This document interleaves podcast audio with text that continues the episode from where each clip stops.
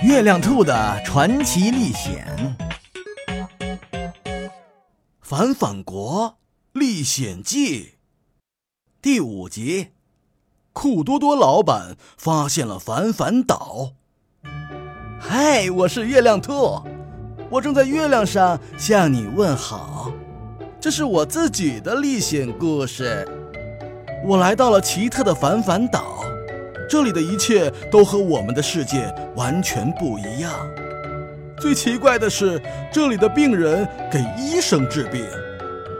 我来到王宫给国王治病，用讲故事的办法让国王吃下了感冒药。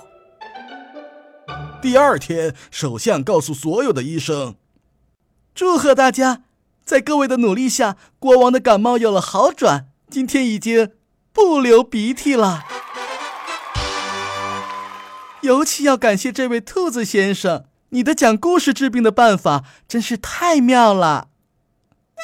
首相说的没错，没过几天，国王完全康复了。他下令全体国民放假一天，还在王宫的花园里为我举行了一场盛大的宴会。王宫的花园真是热闹极了，花儿像喷泉一样。喷出晶莹的水珠，国王的宠物老鼠们穿着干净的衣服四处散步。宫廷乐队演奏着动听的音乐，孩子们穿上华丽的宫廷服装跳舞，老人们扎上可爱的蝴蝶结，绕着大树做游戏。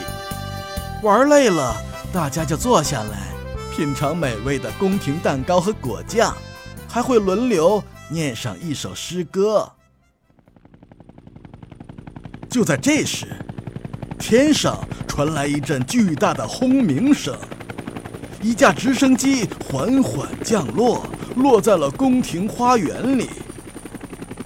每个人都停下了欢笑，睁大眼睛看着直升机发呆。飞机舱门打开了。一个胖胖的男人走下直升机，请允许我介绍一下，我叫酷多多，是世界最大的投资集团酷多多集团的老板。那么，谁是这儿的主人？谁说了算？请站出来。国王福安三世从人群里走了出来。我是这里的国王，你想要做什么？酷多多看了一眼国王，捂着肚子笑了起来。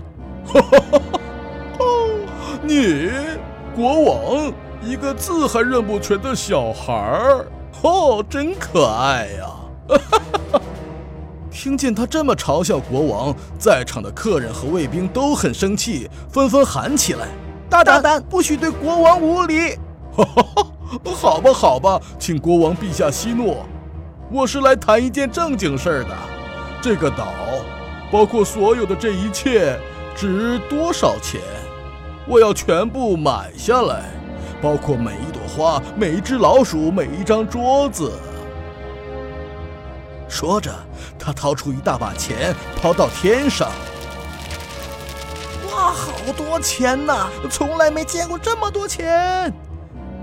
看着数不清的钱，在场的所有人都吓了一大跳，因为反反国的法律规定，每个人每天最多只能领十块钱的工资。那么，苦多多老板会得逞吗？反反国的人们会把小岛卖给他吗？